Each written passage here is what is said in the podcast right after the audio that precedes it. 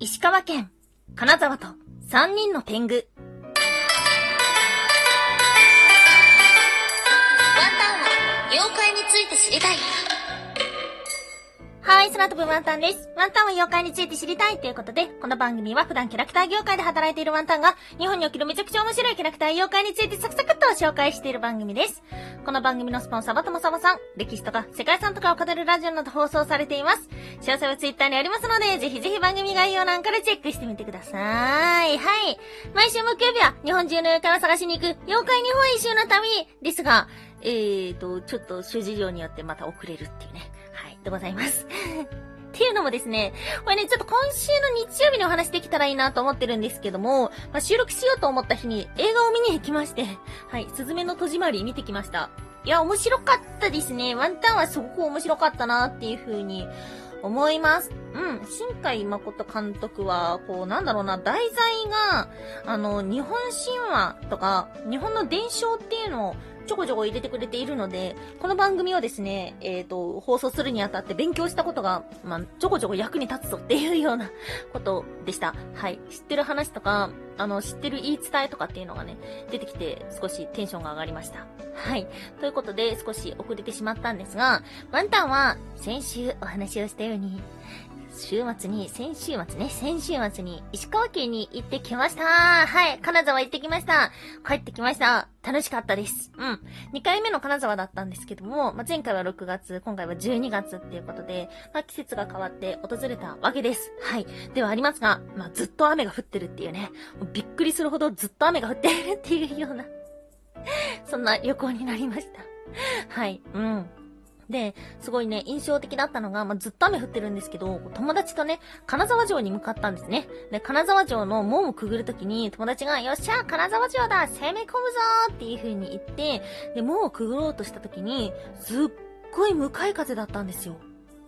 で、まあ一つ言い伝え中では、あの、神聖な場所ね、に立ち入るときに、向かい風だったら歓迎されてないで、追い風だったら歓迎されてるっていうようなお話があって、そんな話をね、友達としながら、うわ、もうすごい向かい風だねーって言ってくぐったら、大雨って その日一の大雨が降って、もう二人でわーっていう風にすぐ建物に避難しました。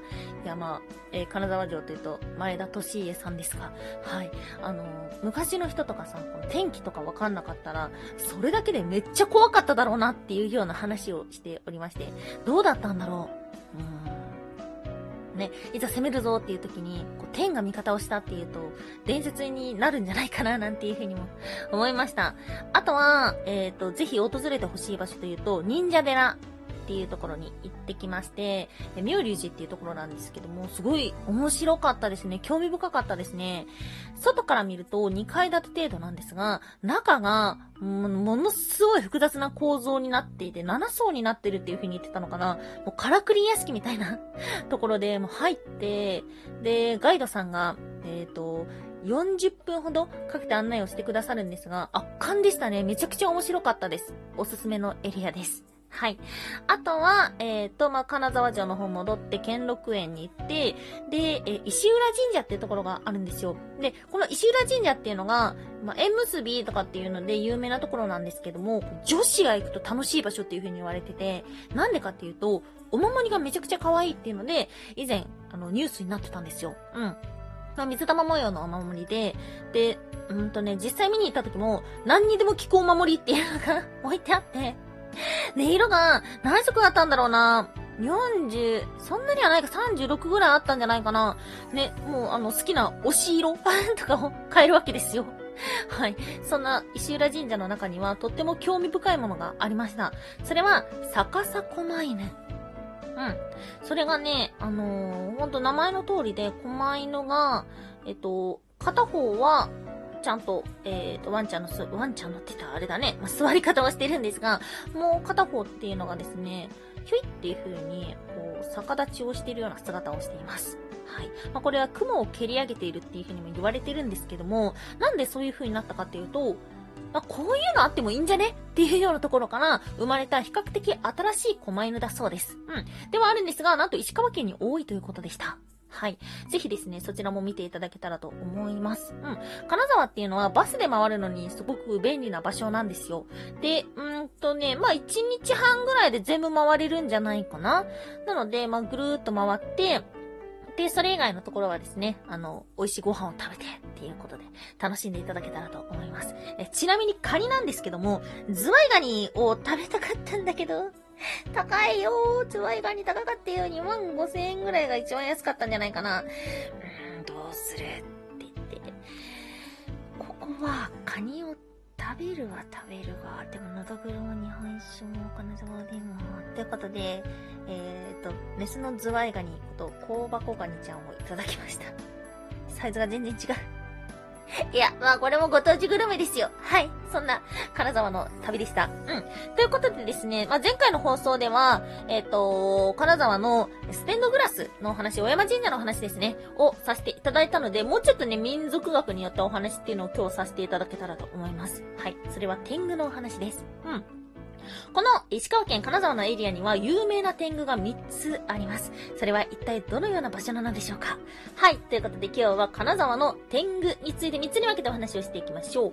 まず1つ目、天狗が守った妙慶寺。そして2つ目、立ち入り禁止、天狗森。そして最後3つ目、一度は飲みたい、天狗の舞。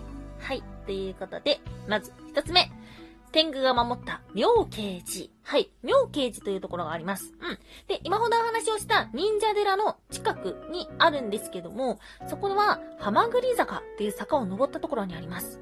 なんでそんな名前になったかというと、1733年に起きた火災ということで、家屋が573件、そして7つの神社やお寺を焼いてしまった、そんな大火事があったみたいなんです。狭かった道幅が火災によって広がって、まるでそれが焼いたハマグリのようだった。ということから、ハマグリ坂という名前になりました。しかし、そんな大火事があった中、燃えなかったお寺があります。それがこの妙慶寺。金沢市のホームページによると、不思議やな。周りはみんな燃えてしもうたのに、妙慶寺だけが焼け残った。やっぱり、天狗さんが守っとる、天狗さんの寺や。なんていう風に言われてたそうです。ですが、ここの天狗っていうのは天に犬と書く天狗ではなく、その正体はトビと言われています。というのも、ここの住職が以前トビを救ったことがありました。そしてトビはそのお礼として火災よけの額をくれたというようなお話があります。うん。なので、まあ、天狗という名前で残ってはいるんですけども、まあ私たちのイメージするちょっと天狗とは違うのかなっていうところですね。はい。そして今日の二つ目、立ち入り禁止、天狗森。これは、八坂神社の中にある、え森なんですけども、それは天狗が作った、なんていう風に言われています。で、ここを調べるとですね、え神社なので鳥居があるんですけども、柵があって中に入れないようになっています。はい。調べたらわかります。ここ、心霊スポットです。いやー、ちょっと待って、この話をするの嫌なんだよ。だってさ、もし、あ、この話終わり。えー詳しく知りたい人は自分で調べてください。はい。今日の最後三つ目。一度は飲み、飲みたい天狗米。はい。天狗米という日本酒。これね、ワンタンね、結局ね、飲まなかったんですよ。あのー、晩ご飯でいくつかいろんなお酒を飲んで、その中で、えっとね、手取り川っていうお酒があって、それすごい美味しかったんですけども、天狗米はね、飲まなかったんですよね。で、さ、1823年頃に誕生しました。なぜこの名前になったかというと、創業当時、酒蔵のあった森には天狗が住んでいたと言われています。天狗米という名前の由来がいくつかあって、そのうちの一つが、その森で葉っぱが擦れるのが天狗の舞のようだったと言われていた。または、天狗がここのお酒を飲み、あまりの美味しさに舞ったというようなお話があります。はい。これはですね、美味しんぼにも登場するということで、日本だけではなく世界中で人気のお酒のようです。そしてこれが国税庁指定の G1 白山にも選ばれてるらしい。いやー、本当に飲みはよかった。ね、あのね、日本酒がすごい美味しくて、まあ、日本酒楽しみに行ってていくつか種類飲んだんですけども、あの、お土産で売ってる日本酒が意外と高かったんですよ。これはご時世的なものなのかな？あの、ちっちゃい瓶でも1000円以上とかもだいたい800円から1200円ぐらいで、なんかちょっと兵庫の酒より高いぞっていう風に思った覚えがあります。これは高級だからなのか、それとも、えー世界的に酒が高くなってるのか、どっちなのでしょうか。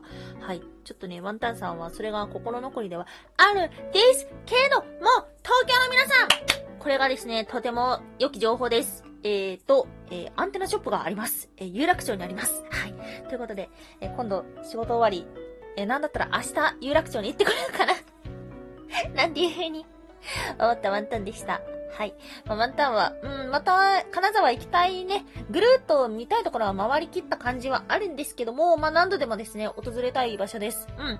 実は御朱印が、えっ、と、すべて一冊終わったので、神社の御朱印が終わったので、まあ、新たな神社の御朱印を買ったんですが、それは小山神社のものにしました。1回目が、まあ、あの、奈良の春日大社にして、えー、2、二つ目が小山神社っていうことで、まあちょっとしたゆかりができたっていうふうにワンタン的には思っているので、また訪れたいと思っております。はい、外の、ね、救急音でちょっとドギマギしながら、目をキョロキョロさせながら 収録をしております。はい。